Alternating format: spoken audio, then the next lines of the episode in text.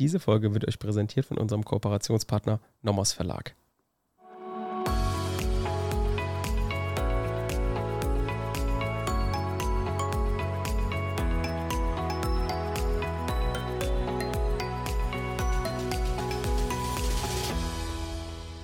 Willkommen zu einer neuen Folge Kurz erklärt. Wir sind Basti und Theresa. Wir erklären euch jeden Montag zu einem gelungenen Start in eure juristische Woche materielles Zivilrecht. Wir beginnen mit BGB-AT und arbeiten uns systematisch bis zum Bereicherungsrecht vor. Uns kommt es vor allem darauf an, dass nicht nur Jurastudierende, sondern auch Referendare und Referendarinnen was mitnehmen. In der heutigen Folge schauen wir uns jetzt an, wann wird die Willenserklärung, die wir aus der letzten Folge uns angeschaut haben, wann wird die denn jetzt wirksam? Und da haben wir Abgabe und Zugang. Diese Begriffe werden wir heute einordnen. Wir werden die definieren und vielleicht die Klassiker an Problemfällen benennen. Aber nochmal als kleine Frage von mir vorweg, wo, was ich mich letzte Woche gefragt habe, als wir hier zusammengesessen haben, beziehungsweise im Nachhinein auf der Nachhausefahrt ist mir ein Klassikerfall in Erinnerung gekommen. Ich weiß nicht, du bist jetzt nicht darauf vorbereitet, aber trotzdem. Äh, es, geht, es, geht um den Klassiker ähm, der Trierer Weinversteigerung. Das hatte doch auch schon, hatte doch eigentlich auch schon mit der Willenserklärung innerer und äußerer Erklärungstatbestand zu tun? Oder kommt es erst heute mit Abgabe und Zugang? Hm, erklär doch mal den Hörern, was du mit dem Trierer Weinversteigerungsfall, ja. mit dem klassischen meinst, aber ja. ich glaube, es weiß ja, jeder tatsächlich. Gute Erwiderung äh, und verschafft dir ein bisschen Zeit. nee, also die Trierer Weinversteigerung, das ist praktisch ein, ein kasuistischer Fall, also ein Fall, der, der gebildet wurde, der nicht in Wirklichkeit passiert ist, soweit ich weiß. Und zwar ging es da um ein Treffen zweier Freunde. Der eine Freund hat schon in einem Weinkeller gewartet. Da war gerade eine Auktion, wo Wein verkauft, äh, versteigert wurde im Gange. Und der andere Kumpel kommt dazu. Der kommt gerade die Treppe runter in den Weinkeller, winkt dem da schon sitzenden und wartenden Freund zu. Und der Auktionator denkt: Ah, guck mal, der hat gerade gewunken. Das ist ja das Zeichen, dass er hier ähm, den Wein kaufen will, den ich gerade angepriesen habe. Damit gibt er ihm den Zuschlag. Und dann im Nachhinein sagt dann der, der den Wein gerade ersteigert hat, ja, Moment, ich habe doch nur meinem Kumpel gewunken, ich kann doch damit nicht einen Wein ersteigert haben. Das war doch dann eigentlich auch der Problemfall des potenziellen Erklärungsbewusstseins, oder nicht? Okay, wir ordnen das jetzt erstmal systematisch ein. Mhm. Erstens liegt eine Willenserklärung vor. Da haben wir letzte Folge drüber gesprochen, über den äußeren und den inneren Erklärungstatbestand. Und beim inneren Erklärungstatbestand, was du jetzt angesprochen hast, haben wir die Checkpunkte, liegt ein Handlungswille vor? Ja. Er hat ja nicht aus Reflex die Hand hochgehoben, liegt jetzt aber auch ein Erklärungsbewusstsein vor, also das Bewusstsein, eine rechtlich relevante Erklärung abzugeben, die auf irgendeinen rechtlichen Erfolg abzielt. Nein, er wollte ja nur seinem Freund winken und nicht den Weiner steigern. Und deswegen ist der Einwurf von Sebastian ganz super. Es liegt zwar kein aktuelles Erklärungsbewusstsein vor, aber eben das potenzielle Erklärungsbewusstsein hatten wir letztes Mal angesprochen dass hier dieses potenzielle Erklärungsbewusstsein genügt und dass hier dann eine Willenserklärung Kraftzurechnung besteht. Und der BGH nennt das die Theorie der Erklärungsfahrlässigkeit, wenn aus Sicht eines objektiven Empfängerhorizonts dieses Verhalten als Willenserklärung aufzufassen ist. Und zwar, wenn bei Anwendung der im Verkehr erforderlichen Sorgfalt der Winkende in unserem Fall hätte erkennen können, dass sein Verhalten für die Außenstehende eben als Willenserklärung aufgefasst werden muss – und wenn man jetzt gerade mitten in eine Versteigerung reinläuft, sollte es eigentlich jedem geläufig sein, dass dieser Hand, das Handheben dazu führt, dass man eventuell auch einen Zuschlag bekommt. Und deswegen liegt hier tatsächlich nach Treu und Glauben und der Verkehrssitte eine Willenserklärung durch das Handheben vor. Also wir haben unseren Checkpunkt. Der innere Erklärungstatbestand liegt vor, weil dieses potenzielle Erklärungsbewusstsein genügt. Und wenn wir jetzt weitergehen, nach dem äußeren Erklärungstatbestand, also der Erklärung, liegt hier auch eine Willenserklärung vor, weil eben nach dem objektiven Empfängerhorizont auf den Rechtsbindungswillen geschlossen werden kann während der Versteigerung. Das Heben der Hand während der Versteigerung gilt nämlich als Abgabe eines höheren Angebots, durch welches das niedrigere Gebot erlischt. Okay, dann habe ich also unwissend schon eingeleitet in Abgabe und Zugang. Und ähm, dann fangen wir doch mal an. Fangen wir doch mal mit der Abgabe an. Also, wie gesagt, wir sind jetzt beim zweiten Punkt, dem wirksamen Werden der Willenserklärung nach 130. Und dazu bedarf man zunächst einmal einer Abgabe. Hier unterscheidet man zwischen einer empfangsbedürftigen Willenserklärung und einer nicht empfangsbedürftigen Willenserklärung. Was ist da der Unterschied? das war klar. Das ist auch wichtig, denn diese nicht empfangsbedürftigen Willenserklärungen, die sind abgegeben mit bloßer willentlicher Entäußerung. Also der erklärende Wille erkennbar geäußert wurde. Das ist zum Beispiel ganz klassisch bei der Auslobung oder beim Testament der Fall. Und bei der empfangsbedürftigen Willenserklärung ist diese Willenserklärung abgegeben, wenn sie wissentlich und willentlich in den Rechtsverkehr gebracht wurde, das unter normalen Umständen mit dem Zugang zu rechnen ist. Ganz wichtig sind hier wissentlich und willentlich in den Rechtsverkehr gebracht. Und man unterscheidet diese beiden, und zwar im Gesetz könnt ihr schauen, in Paragraph 130 Absatz 1 Satz 1, da steht Willenserklärung, die einem anderen gegenüber abzugeben ist, also einem anderen gegenüber. Das besagt diese empfangsbedürftige Willenserklärung. Und die Empfangsbedürftigkeit der Willenserklärung ist tatsächlich der Regelfall, da die Wirkung des mit ihr verfolgten Rechtsgeschäfts eben andere Personen betreffen und die sollen ja darüber informiert werden, die sollen Kenntnis haben. Bei meinen Beispielen bei der nicht empfangsbedürftigen Willenserklärung, gerade beim Testament, ist ja hier keine unmittelbare Wirkung gegenüber einem Dritten vorhanden. Oder bei der Auslobung ist ja auch kein schutzwürdiges Vertrauen auf die Erklärung seitens des Dritten. Was ist denn eine Auslobung? das, du verlierst zum Beispiel dein Kätzchen und du vermisst mhm. es ganz, ganz arg und hängst dann Plakate auf und versprichst dann einen Finderlohn. Mhm. Und hier bekommt auch zum Beispiel dieser Ahnungslose die Belohnung. Das möchte das quasi unterstreichen mit der nicht empfangsbedürftigen Willenserklärung. Du hast jetzt kein schutzwürdiges Vertrauen auf die Erklärung, weil auch wenn du nichts davon weißt, hast du einen Anspruch auf die Belohnung. Okay. Also Auslobung ist Hoffe ich. also Auslobung ist praktisch dieses Aufhängen von diesem vermissten Schild hier. Katze ist weg, ruf mich an, kriegst 1000 Euro, wenn du sie mir wiederbringst. Das wäre eine Auslobung. Also die normative Anknüpfung findet ihr auch in Paragraph 657. Hier steht, wer durch öffentliche Bekanntmachung, das sind zum Beispiel die Schilder, die Sebastian dann aufhängt, wegen seiner vermissten Katze, eine Belohnung für die Vornahme einer Handlung, insbesondere für die Herbeiführung eines Erfolges aussetzt, das ist der Finderlohn, wenn seine Katze gefunden wird für 1000 Euro, gibt er dann dem Finder, ist verpflichtet, die Belohnung demjenigen zu entrichten, welcher die Handlung vorgenommen hat, auch wenn dieser nicht mit Rücksicht auf die Auslobung gehandelt hat. Das ist genau das, was ich gerade gesagt habe. Auch wenn der Finder nichts davon weiß, dass er jetzt einen Finderlohn bekommt und Sebastian sein Kätzchen wiederbringt, bekommt diese, diesen Finderlohn. Werbung. Auch heute haben wir eine Empfehlung für euch und zwar die Empfehlung, die wir euch jetzt zum nächsten Semesterstart, fängt ja auch bald wieder an, es sind zwar gerade erst Semesterferien gestartet, aber gut, man schaut ja immer aufs nächste Semester. Ähm, da startet ihr wieder und da fragt ihr euch wieder, braucht ihr eine lose Platzsammlung?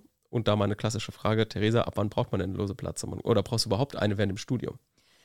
Also ich kann ja nur aus meiner Erfahrung berichten.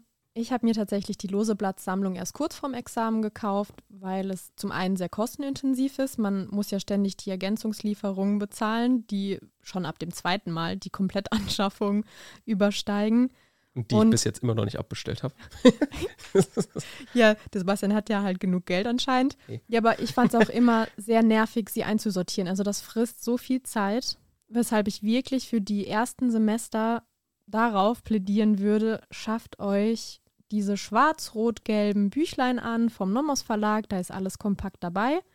Die habe ich auch immer zur Vorlesung mitgenommen, je nachdem, was für ein Fachgebiet mhm. ich gerade hatte und musste jetzt keine riesen Klopper wie, wie heißt der? Habersack? Habersack inzwischen, Habersack ja. inzwischen. Also man braucht faktisch nicht mehr Gesetze, als in diesen drei Gesetzesbänden ja. drin sind. Also schwarz für Zivilrecht, rot für Strafrecht und gelb für Öffrecht. Da habt ihr alles drin und für auch einen erschwinglichen Preis. Gerade im Studium sollte man da ja ein bisschen mehr drauf gucken. Genau, da seid ihr gut versorgt. Werbung Ende. Super, da haben wir jetzt praktisch ein Beispiel für nicht empfangsbedürftige Willenserklärungen. Die sind ja aber bei uns nicht der Regelfall. Du hast ja gesagt, empfangsbedürftige Willenserklärungen sind der Regelfall. Die Definition haben wir jetzt auch schon genannt. Da habe ich mir jetzt die Frage gestellt, muss ich denn jetzt die empfangsbedürftige Willenserklärung immer selbst abgeben? Oder könnte ich da auch irgendjemand beauftragen, diese Willenserklärung abzugeben? Ich sehe, Sebastian ist beschäftigt oder ein bisschen faul. ja, tatsächlich kann es auch jemand für dich machen. Du kannst dich eines menschlichen Briefs bedienen und den nennt man dann Erklärungsbote. Dieser übermittelt dann eine fremde Willenserklärung, also deine Willenserklärung. Und diese ist dann abgegeben, wenn die Erklärung an den Erklärungsboten vollständig übergeben wurde und dieser so fortgeschickt wurde, dass die Willenserklärung in Richtung auf den Empfänger auf den Weg gebracht wurde. Aber da stellt sich jetzt natürlich noch die Frage, was passiert, wenn der Bote es jetzt falsch übermittelt. Mhm. Kann ja sein, dass er es falsch verstanden hat. Diese Fehler bei der Übermittlung von Willenserklärungen werden der Seite zugerechnet, aus deren Sphäre sie stammen. Das kann man sich ja auch einfach gut merken, wenn man ein bisschen zu faul ist, die Erklärung selbst abzugeben und sich eben eines anderen dafür bedient, dann ist man quasi selber schuld, wenn okay. das falsch ist. Muss es sich dann selbst zurechnen lassen. Genau, mhm. richtig. Okay. Ich habe auch wieder einen Fall mitgebracht. Und zwar ist der natürlich auch genauso hier passiert an der Uni. Ich bin in Zimmer 306 und jeden Morgen fährt hier die, die Putzfrau vorbei. Oder sagt man Reinigungskraft. Wir sind in dem Zimmer, die Reinigungskraft ist vorbeigefahren, fährt hier mit so einem Wägelchen vorbei. Fachkraft. Reinigungsfachkraft. Die Reinigungsfachkraft ist hier vorbeigefahren mit so einem Wägelchen, sammelt hier immer so die Mülleimer ein, wischt mal über die, die Plätze drüber und äh, saugt gegebenenfalls. Ah, die Gutruhen, gell? Genau, richtig. Mit der bin ich richtig dicke. Wir verstehen uns gut. Sie versteht zwar kein Deutsch und wir verständigen uns so mit Blicken und so. Also könnte man jetzt auch falsch Gutruhen verstehen. Halt. Ich, ja, ich, ich meine also so, wir sehen, ah, Mülleimer muss ausgeleert werden, muss hier mal gesaugt werden und in der Regel muss hier wenig gemacht werden. Ähm, auf jeden Fall, diese nette Reinigungsfachkraft, die ist hier in mein Büro gekommen, hat hier so ein bisschen den Tisch abgewischt und hat gesehen, ah, hier liegt ein Brief. Den will der Herr Bauer doch bestimmt zur Post aufgeben. Und diesen Brief wollte ich eben noch nicht zur Post aufgeben, weil mein Auto ist kaputt gegangen. Ich wollte mir ein neues Auto kaufen. Ja, das ist ja relativ viel, viel Geld, was man da ausgibt für so ein Auto. Und deswegen habe ich mir den Kaufvertrag, der mir hier schon vorliegt und den ich praktisch nur noch gegenzeichnen musste, der in diesem Brief war, da wollte ich mir nochmal einen Tag Bedenkzeit nehmen, habe den hier auf dem Tisch liegen lassen, schon im Briefumschlag, wollte ihn aber jetzt doch nicht mehr abgeben, weil mir das Angebot zu teuer war aus dem Autohaus. Jetzt hat aber natürlich die nette Reinigungsfachkraft diesen Brief mitgenommen, zur Post aufgegeben, hat gedacht, sie tut mir was Gutes. Und jetzt habe ich dieses Auto gekauft. Dabei wollte ich ja überhaupt nicht diese Willenserklärung abgeben. Ich wollte gar nicht sagen, ich kaufe dieses Auto, weil ich mir das nochmal überlegt hatte. Aber es hat jetzt irgendjemand in den Rechtsverkehr gebracht. Was mache ich damit? Also du sprichst eine ganz wichtige Fallgruppe an, die auch gerne in Klausuren kommt, die abhanden gekommene Willenserklärung.